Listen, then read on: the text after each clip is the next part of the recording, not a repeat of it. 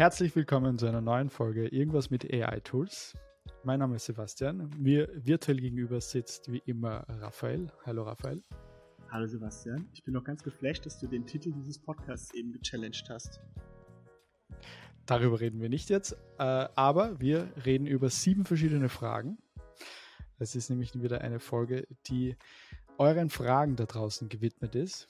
Und wir bekommen jede Woche so viele Fragen von euch, dass wir sie unmöglich in dem Format, in dem Crashkurs-Format ähm, oder in jeglichen anderen Format alle beantworten können. Und deswegen nutzen wir dieses Format, um eure Fragen zu beantworten und auf sie einzugehen. Und ich habe wieder sieben Fragen für dich vorbereitet, Raphael. Du kennst sie nicht. Yeah. Geht's los? Los geht's. Gibt es eine AI, die Melodien kreieren kann, schätze ich einmal, ähm, um bei der eigenen Musikproduktion neue Inspiration zu erhalten? Keine Ahnung. Guter Start, ne? okay. Ja, also dann, ich habe mich gerade auf die Warteliste von, von Google äh, Music äh, Ding gesetzt. Und ich glaube, damit könnte ich mir vorstellen, dass es funktioniert. Ähm, aber ich habe es noch nicht getestet und die anderen Sachen sind mh, hm, jetzt nicht sehr melodiös, dass ich sagen würde, die Melodien da ins Inspiration. Was würdest du, hast du irgendwas gesehen, was da helfen würde? Gehört? Okay, du versteifst dich jetzt auf die Melodien.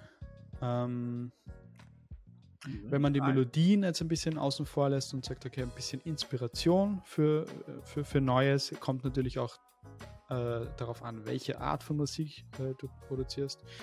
Aber unser nicht ganz so beliebtes Tool Refusion, ähm, das sich immer wieder aufhängt, finde ich, ist ähm, ein, ein erster netter Gehversuch in die Text-to-Music-Richtung ähm, und ähm, da kann man verrückte Prompts eingeben und da kommen irgendwelche, irgendwelche, irgendwelche Audio-Dinge raus. Ich habe wirklich schon äh, zwei verschiedene Producer auf YouTube gesehen, die mit wirklich mit, mit äh, gesampelten Files von Refusion coole Tracks gemacht haben. Okay. Ähm, dann Mewbird, ah. M-U-Bird, Mewbird.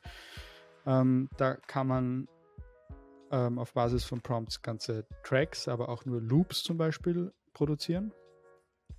Und diese Loops kann man auch für die Musikproduktion verwenden. Mhm. Und dann gibt es ein Tool. Äh, ich, mir fällt es jetzt gerade leider nicht ein, wie es heißt, aber ich werde es direkt nach der Folge noch recherchieren und wir werden es in die Shownotes packen. Ähm, das ist eine AI-Tool, das MIDI-Files produziert. Oh! Also du, und, das, und, das, cool. und das scheint richtig äh, cool auch zu funktionieren. Ich habe es leider, ich bin noch nicht dazu gekommen, dass ich selbst ausprobiere, aber ein Freund von mir, den, der auch äh, Musik produziert, also ich produziere auch oder habe früher ein bisschen produziert, dem habe ich es geschickt, der hat es ausprobiert und hat gesagt, das ist mega cool. Und da okay. ähm, produzierst du eben reine MIDI-Files, die du dann mit deinen eigenen ähm, VST, also mit deinen eigenen Instrumenten in, aus deinem Musikprogramm verbinden kannst und so ähm, auch neue Melodien, also das, da, da reden wir wirklich von Melodien, äh, kreieren kannst. Äh, ich werde das Tool noch in die Show Notes packen. Äh, ist das zufällig Newsnet? Nein. Von OpenAI? Nein. Interessant. Kurz mal gegoogelt. Ähm, dann gibt es noch äh, Google Magenta Studio. Nö. Verrückt. Ich, ich, ich, ich zeige ja, dir danach. Ja, alles klar. Also, Frage Nummer zwei. Sind durch AI generierte Logos urheberrechtlich geschützt? Nein, wie nichts, was mit AI generiert wird. Ähm, dem strengen Urheberrecht nach. Denn ähm, weder der Mensch noch, also wie hast du es so schön ausgedrückt, äh, wir sind keine Anwälte, aber wenn wir es richtig verstehen, dann äh, kann kein Modell irgendwie Urheber sein und deswegen und dahinter steckt eben diese Modelle, die man nur danach fragt. Deswegen gibt es keine Urheber. Ähm, und genau. ja. Also Urheber kann man nur von Dingen sein, die der Mensch schafft. Beziehungsweise gibt es ja eine Diskussion auch bei KI-generierter Kunst oder ähm, KI-generierter äh, Inhalten, ähm, wo der Mensch mehr Einfluss auf das Resultat hatte als die KI. Wie man das genau herausfindet und so weiter, ich glaube, das ist, steht noch in den Sternen und ist eine Grauzone, aber in diese Richtung habe ich auch schon ähm, gelesen, dass, dass man quasi, wenn man, wenn man das nicht gänzlich von der AI generieren lässt und dann sagt, ja, ich habe den Prompt geschrieben und das war meine kreative Leistung, ähm, sondern wenn man wirklich in das generierte Bild oder in den generierten Text oder in das generierte Musik so viel noch dann selbst Einfluss nimmt, dass das nicht mehr ganz so viel mit dem Ursprung zu tun hat, ähm, dann werden die Würfel wieder neu geworfen, was das Urheberrecht betrifft. Aber rein von AI generierter Inhalt hm. kann kein Urheberrecht haben.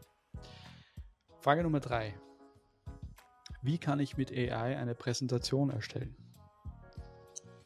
Zum Beispiel mit tome.app oder beautiful.ai. Ähm, das sind die zwei, die ich so ähm, bislang getestet habe. Ähm, Google Workspace ähm, ist jetzt angekündigt, das auch äh, zu, oder zu übernehmen. Ich weiß nicht, ich habe es bei der Google I.O. dazu auch ähm, mhm. irgendwie Updates, dass es weiter ausgerollt ist jetzt schon.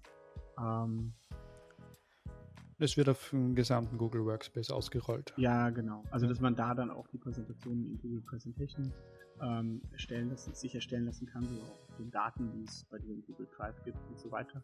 Von dem Workspace, also da geht es um nicht den privaten Google-Account, sondern den Business, wo dann auch die E-Mail-Adresse kostet und so. Ne? Ähm, ja. Aber das geht auf jeden Fall. Und bei Microsoft über Copilot genau das gleiche. Also das wäre dann die vierte Variante. Ähm, dann nach und nach getestet ausgerollt wird. Microsoft Copilot, da dann auch die wirkliche PowerPoint, also die echte hm. Microsoft PowerPoint ähm, ähm, mit AI generiert. Ja. ja, kleiner Zusatz noch von, von mir. Du hast jetzt richtig coole Tools ähm, vorgeschlagen, mit denen man Präsentationen erstellen kann.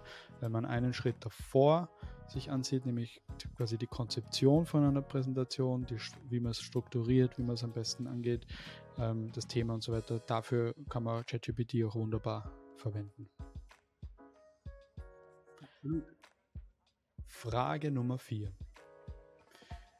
Was für eine AI empfiehlst du für UX und UI Design, also User Experience Design und User Interface Design? uisat.io. Das, was mir da einfällt, was ich am coolsten finde. Ähm, da geht's, äh, dass du Smartphone-Apps und Webseiten erstellen lassen kannst in unterschiedlichen Formaten. Und das ist quasi, das erscheint unterschiedliche ähm, Steps, ganze wie soll ich sagen, das ist nicht nur ein, ein Draft mit einer Seite oder so, sondern verschiedenen, wie nennt man sowas? Ähm, Flows? Wenn, oder, also ja, also wenn du zum Beispiel auf also irgendwie einer App Work. bist, dann klickst du irgendwo drauf, dann kommt das nächste und dann ja. klickst du da dann auf das und da, da werden alle, alle, alle, ja. der, der, komplette Flow beziehungsweise die gesamten äh, Designs dafür auch schon äh, mit integriert. Und, ja. ähm, also halt verschiedene Layer, die man miteinander verbinden kann. Genau. Und, äh, so, ja. Jetzt mhm. sollten wir wahrscheinlich einen Fachbegriff haben. Ähm, mir fällt es gerade nicht ein. Ähm, und das ist schon ziemlich cool. Das, ähm, das alles mit AI zu erstellen, ist aktuell noch ähm, auf einer Warteliste, aber wenn du da äh, UX, UI Designer bist, auf jeden Fall auf die Warteliste setzen. Sehr cool. Ein französisches Unternehmen, ich mich nicht täusche sogar. Nächste Frage. Wie kann ein Arzt ChatGPT in seinem Arbeitstag implementieren? Boah, jetzt darf ich wahrscheinlich gar nichts sagen dazu. Oh, oh, oh, oh, oh. Ähm, gute Frage. Also ich gehe, äh, da habe ich ein bisschen Glaskugel, bevor ich dann konkreter werde. Also ich gehe ganz fest davon aus, dass es im Jahre 2030 höchst unprofessionell sein wird, eine Diagnose ohne KI-Unterstützung zu geben. 2030 erst, gehst du davon aus? Weißt du warum? Warum? Regulierung, äh, nicht, dass es nicht technisch möglich ist. Das würde ja jetzt schon die ist, dass es hoch unprofessionell gilt. Also Waldwiesen, was weiß ich, was Arzt sagt, der Arm ist gebrochen, ohne ein Röntgenbild zu machen. So ja. diese Richtung geht. Ja, also das ist mhm. ein komplett den Markt durchdrungen hat und muss und so weiter. Ähm, bis dahin wird viel experimentiert werden, besonders dann natürlich in diesen Bereichen, die ähm, keine Chance mehr sehen, äh, wo dann irgendwie jetzt keine, keine Diagnose möglich ist. Ich habe jetzt ähm, mit, ähm, soll ich sagen, wie ich das Ganze framen soll, das ist nicht die Persönlichkeitsrechte irgendwie, ähm, mit, ja, ich sag einfach mal, einem, einem Geschäftsfreund ähm, gesprochen. Und der ist gerade äh, als Arzt in Ruhestand gegangen. Und da war ich auch kurz davor, ihm zu empfehlen, ähm, weil, sein, bei seinem Vater nämlich leider die Diagnose jetzt gerade total unklar war und einfach niemand eine Ahnung hat, was es gerade sein könnte ähm, und einfach für diese Inspiration ähm, hm. das auch zu fragen, gibt es dann in dem Moment, äh, ich habe diesen Hinweis dann nicht gegeben, weil ich dann irgendwie, es hat sich irgendwie nicht richtig angefühlt, so das da drauf zu werfen in dem Moment. Ähm, aber in diesen Cases, da habe ich jetzt auch Twitter gelesen von einem Hund, dessen Leben gerettet wurde. Mhm. Ähm, da, da, darüber, ich glaube, haben wir so drüber geredet hier. Ähm, glaube ich nicht, ne? Ja, mit Da ging es darum, dass ähm, ein Hund ähm, hatte eine ganz schwere Krankheit, der ist dann vor sich hin, ähm, also wurde immer schlechter, wurde immer schlechter, war irgendwie klar, der stirbt. Ähm, und es waren zwei Tierärzte involviert. Die haben im Grunde ähm, zwei Diagnosen ausschließen können. Das eine haben sie versucht zu therapieren, das andere haben sie Tests gemacht, dass es noch nicht ging. Und dann hat einfach der, ähm, der Hundebesitzer einfach mal gesagt, äh, hier, keine Ahnung, die Blutwerte von dem Hund in ChatGPT, das war so die Vierer-Variante schon geworfen. Und dann mal gucken, was irgendwie rauskommt. Und es wurden drei mögliche Diagnosen genannt. Die eine konnten sie ausschließen, die andere haben sie therapeutisch quasi, hat nicht geholfen. Und da kam eine dritte und ist dann ist dann zu dem Tierarzt gegangen und hat gesagt, könnte es sein, dass es das ist? Und er so, ja, theoretisch könnte das sein, ja. Und dann gab es auch eine Möglichkeit, äh, das mhm. zu therapieren. Und äh, Hund wurde auch die entsprechende Medikation gesetzt diese Therapie, ich weiß nicht, ob es jetzt Pillen oder was auch immer war, mhm. und dann geheilt. Happy mhm. End. Der Hund ist quirlig wie, wie zuvor, so ungefähr. Mhm. Ähm, in diesen Bereichen ist jetzt wenig zu verlieren. Das ist immer so klassisch, dass neue, neue therapeutische Ansätze dann halt auch in Krebstherapien, im Stadium, wie auch immer, das sind immer so, mhm. so Sachen, wo ähm, da hat man wenig zu verlieren in dem Fall. Ähm, und ich muss, glaube ich, an dieser Stelle mal sagen, bitte geh zum Arzt. Das hat nichts damit zu tun, dass irgendwas im Internet für die richtige Diagnose gibt. Nur, dass ich jetzt hier aus allen Disclaimern raus bin. Ähm, aber ich denke, da so ähm, könnte ein ganz interessantes erstes Potenzial drin stecken. Und dann natürlich, wenn diese Daten irgendwie auch so angebunden sind, ja. ähm, dass dann auch, äh, wie gesagt, die, ähm, wir sind, wir sind im Grunde, technisch ist alles da. Es müssen noch die Daten angeboten werden, Verträge unterzeichnet werden, Regulierungen geklärt werden und so weiter. Und dann werden die Diagnosen wesentlich zuverlässiger sein von der AI. Und irgendwann ist dann noch die Frage, wie bei den Lift Boys, ne, als dann irgendwann mal klar war, ähm, okay, der, der Aufzug kann auch ohne die irgendwie fahren und wann, wann machen die es nicht besser, so im Grunde, ne? Mhm. Wann, wann, wann, wann wird, oder bei den, bei den U-Bahn-Stationen oder so, ja, wann macht irgendwann, äh, wann fahren die automatisch autonom, wann, wann, wann ist der Mensch nur noch ein möglicher Störfaktor, mhm. quasi, den wir dann rausnehmen sollen und, und das ist dann so ein interessanter Punkt, ob das jemals kommt aber zumindest mal dieses Unterstützte wird sehr, sehr, sehr zügig in die reinkommen. Ähm, und wie sieht das also dann im Alltag? Ja, ich glaube, ich habe das genug mit dem Alltag. Ja, genau. Also ich, es, du sprichst hier zwei Dinge an. Einmal ein Arzt verwendet eine künstliche Intelligenz und einmal ein Patient mehr oder weniger ähm, nutzt. Und das sind zwei, zwei ganz verschiedene ähm, Herangehensweisen. Und der Patient wird nie auf äh, so hochspezialisierte Modelle Zugriff haben wie ein, ein, ein Arzt, der ähm, jetzt beispielsweise ähm, irgendeinen Vertrag. Darf ich das mal kurz challengen? Ja, lass mich kurz hm. ausreden. Ja. Ähm, wenn der, der Otto-Normalverbraucher nutzt irgendein allgemeines Sprachmodell, das auch schon wunderbar gut funktioniert, was mhm. scheinbar gut genug funktioniert, um, um den Hund zu retten. Ähm, nichtsdestotrotz äh, hat es einen Sinn, warum es Modelle wie MedPalm von Google und so weiter, also wirklich hochspezialisierte mhm. Modelle nur für den Medizinbereich gibt. Und ich ähm, und auch von mir der Hinweis, an, an, vor allem jetzt an die Patienten, bitte geht zum Arzt und nutzt jetzt nicht ChatGPT oder Google, ähm, um euch selbst zu diagnostizieren. Ähm, aber um auf die Frage nochmal zurückzukommen, wie kann ich als Arzt, ähm, ich, ähm, ich, die Frage war zwar, äh, ChatGPT, aber ich würde jetzt generell mal sagen KI im Arbeitstag verwenden und ich würde sagen, es gibt zwei große Bereiche. Einmal der Bereich Diagnose und einmal der Bereich Dokumentation. Ähm, oh ja. In beiden Fällen einfach KI eine riesengroße Rolle spielt und spielen wird. Ähm, und ich glaube, dass bei den Diagnosen einfach, ähm, dass, dass es auch hier, so wie es heute schon im Arbeitsalltag bei vielen, vielen Berufen äh, sichtbar ist, wo dann plötzlich ähm, Menschen, die KI nutzen, so viel produktiver sind, so viel äh, so andere Ideen haben. So wird es auch bei den Ärzten so sein, dass plötzlich der, der KI frühzeitig nutzt, plötzlich auf Differentialdiagnosen draufkommt und plötzlich auf, auf generelle Diagnosen draufkommt und, und, und auf, auf eine, eine, neue Art die ganzen Blutwerte und, und Vitalwerte und was auch immer äh, zu verknüpfen versteht und was auch immer. Ähm, und auf der anderen Seite die Dokumentation, Arztbrief schreiben, ähm, einfach was diktieren und das wird dann äh, zusammengefasst und so weiter. Also das sind, glaube ich, so die zwei Bereiche, wo Ärzte ähm, große Hilfe von, von KI bekommen werden. Ganz Vorletzte Frage. Weil ich, mhm. weil ich, ah ja, du äh, wolltest mich challengen. Ich wollte dich ganz kurz challengen, ähm, weil du gesagt hattest, dass die Endkunden nie so entwickelte Modelle zur Verfügung haben werden wie die Ärzte. Und hm. da nur ganz kurzer Hinweis, wir müssen es nicht ganz ausdiskutieren an dieser Stelle, aber ich glaube, dass es super in Apples Strategie passt, weiter in die Health-Schiene zu gehen. Und die sind bislang sehr, sehr ruhig gewesen. Ich würde es nicht hm. wundern, wenn die da jeden Nutzer mit der Apple Watch, die soll ja demnächst auf Blutzucker und was weiß ich alles messen und so, dass sie da irgendwelche Korrelationen finden, dass das sogar eventuell Modelle sind, weil die die besten Daten haben, dass der Nutzer an sich die Möglichkeiten hat, viel interessantere oder früher auf Diagnosen zu kommen, die er dann halt entsprechend mit seinem Arzt bespricht und sagen, hier sind die Daten und so, dass er dann doch die Modelle quasi selbst in der Hand hat.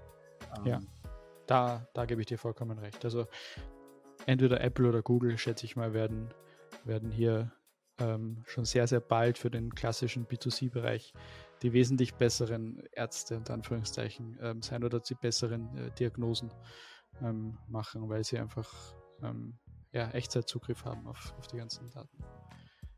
Wieso lachst du? Ich lache, weil ich dachte, wir waren uns super beliebt gerade bei Ärzten. Aber ja. ähm, vorletzte Frage. Wie kann ich eine AI lokal auf meinen eigenen PC nutzen? Wow, das ist ein Bereich, den habe ich mir noch nie richtig angeschaut. Muss ich echt zugeben. Ähm, das ist so eine Tüftler, so eine Tüftlerfrage, ja. Also es gibt verschiedene Open Source Modelle, die man sich installieren kann. Ich lese da immer mal wieder was davon, dass das Leute machen. Google hat jetzt ja auch angekündigt, dass sie das offline ermöglichen wollen, ein kleines Modell und so auf dem Handy und so. Ähm, da gibt es Modelle, da bin ich nur der Falsche, darüber zu sprechen. Ähm, ja, also meine Empfehlung an dieser Stelle, ähm, also ich kenne es nur von der Bildgenerierung. Hier kann man beispielsweise das Open Source Modell quasi lokal von Stable Diffusion ja. ähm, nutzen. Ähm, aber meine Empfehlung, also wenn jemand, jemand, der das kann, stellt die Frage nicht. Und jemand, der die Frage stellen muss, ist meiner Meinung nach so weit, also das meine ich jetzt nicht böse, aber ähm, so weit entfernt von dem no notwendigen technischen Know-how sowas zu machen, dass man jetzt besser beraten ist, ähm, einfach die ähm, Online-Lösungen aktuell, ja. ich rede jetzt vom Status mhm. quo, aktuell zu nutzen, mhm. bis es einfach ähm, leichter wird für, für ähm, schon tech-affin, ich äh, aber jetzt nicht mhm. so tech-affine Menschen. Ja. Mhm. Letzte Frage. Ist es sicher, ChatGPT zu nutzen? Also ich schätze mal, dass es hier um äh, Informationen, ähm, vertrauliche Informationen bis äh, Firmen Firmeninformationen? Also was schreibe ich da rein bei, bei ChatGPT und ist das wirklich sicher? Ähm, generell sind wir im Open Internet. Das heißt, wenn es jetzt um irgendwelche Geheimnisse geht, kann man glaube ich davon ausgehen, dass die alles wissen, was sie wissen wollen. Ähm, dann die Daten mit OpenAI ähm, sind mit Sicherheit ähm, für die Unternehmen verfügbar, wird damit trainiert und so weiter. Wenn du damit nicht klarkommen willst, solltest du das, das reinschreiben. Ähm, von daher, ich persönlich, ich nutze nur Daten, die ich auch, in, die es auch auf Webseiten gibt oder die irgendwie so öffentlich stehen oder so. Ähm, persönliche Daten nutze ich irgendwie überhaupt nicht. Ähm, ja, das ist, das sind so die Gedanken, die mir dazu irgendwie einfallen. Ja. Ähm, es gibt aber äh, unlängst erst, ich glaube, das ist keine zwei Wochen alt, dieses Feature, ähm, von ChatGPT, also von OpenAI gibt es die Möglichkeit, dass du, wenn du ChatGPT offen hast, unten links auf die kleinen drei Pünktchen klickst und dann auf Settings und dann auf Data Controls und dann die Chat History und Training ähm, ausschaltest, dann ähm, sagt OpenAI, werden ähm, die Informationen nicht zum Trainieren ihrer Modelle verwendet. Die letzte Minute dieser, dieser Episode würde ich gerne darauf verwenden, darüber zu diskutieren, warum sie diese beiden Features aneinander gekoppelt haben. Ob das nämlich sinnvoll ist, im, im Sinne von, ja, ja, ich will nicht, dass ihr das speichert. So, also das ist quasi, ich bin, bin der, ich gehe auf die Nummer sicher. Weder speichert ihr bitte das, was ihr reinmacht, das heißt, es soll einfach gar nicht zu sehen sein, noch trainiert ihr es damit, weil ich habe ganz viele Stimmen gehört. Ich will jetzt nicht, dass ihr damit trainiert, aber ich will meine Historie haben. Hm. Ja. Was denkst du? Ist das, ist das smart? Ich habe schon überlegt, ob die das rechtlich überhaupt dürfen. So ein, so ein Feature. Ja, natürlich ist es smart. Natürlich ist es smart. Wäre es anders, würde es jeder. Benefit für die, für die Nutzer, ja. Sonst wird es jeder ja, ausschalten. Einfach. Sonst wird es jeder ausschalten, ja klar. Mhm. Ja. So ein bisschen. Ja, es ist. Es, der Vergleich hinkt mit den Cookies, aber ähm, es, es ist auf jeden Fall smart und ich glaube schon, dass es rechtlich möglich ist, weil sie müssten es ja auch gar nicht anbieten. Oder? Oder müssen sie es regulatorisch anbieten? Naja, scheinbar haben sie sich wegen. Was? Also, nee, Italien ist schon vorher wieder an Bord gesprungen, oder? Genau, also sie haben es eher so verkauft, dass ihnen das wichtig ist, das anzubieten, mhm. weil sie so, ähm, so sensibel mit, mit uns Nutzern umgehen möchten. ähm, aber wahrscheinlich ist. Konkurrenz, ähm, ja. weil über die API konntest du es machen, konntest du es schon einstellen und so. Ähm, das heißt einfach Konkurrenzunternehmen, die nicht ihr Benefit nehmen. Also es muss irgendeinen, irgendeinen Grund haben. Es ist sicher kein, kein, es war sicher keine selbstlose Tat von OpenAI. Ähm, auch wenn sie es so verpackt und verkauft haben. Aber ja, um die Frage zu beantworten, ist es sicher, es zu nutzen? Nö, äh, grundsätzlich ist alles im, im Internet äh, quasi, also sicher. Was ist schon sicher? ja, ähm, aber grundsätzlich würde ich nicht, es ist auf jeden Fall sicher, wenn du Angst hast, dass du einen Virus bekommst, wenn du ChatGPT nutzt. Davon musst du keine Angst haben. Aber ähm, es ist einfach nur die allgemeine Frage gestellt, ob es sicher ist, es zu nutzen. Also zu, sicher zu nutzen, würde ich sagen, ja.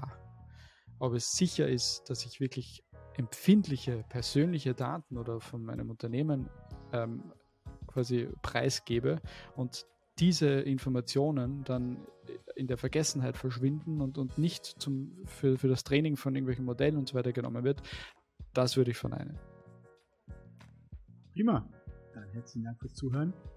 Wir Danke auch. Wir sehen uns bei einer weiteren Folge von Irgendwas mit AI-Tools. Mal gucken, ob Sebastian irgendwann noch den Podcast-Titel geändert kriegt mit seinem Vorstoßen. Ähm, eine gute Zeit. Bin gespannt, wie diese Reise hier weitergeht mit diesem Kurs. Bis zum nächsten Mal. Danke fürs Zuhören.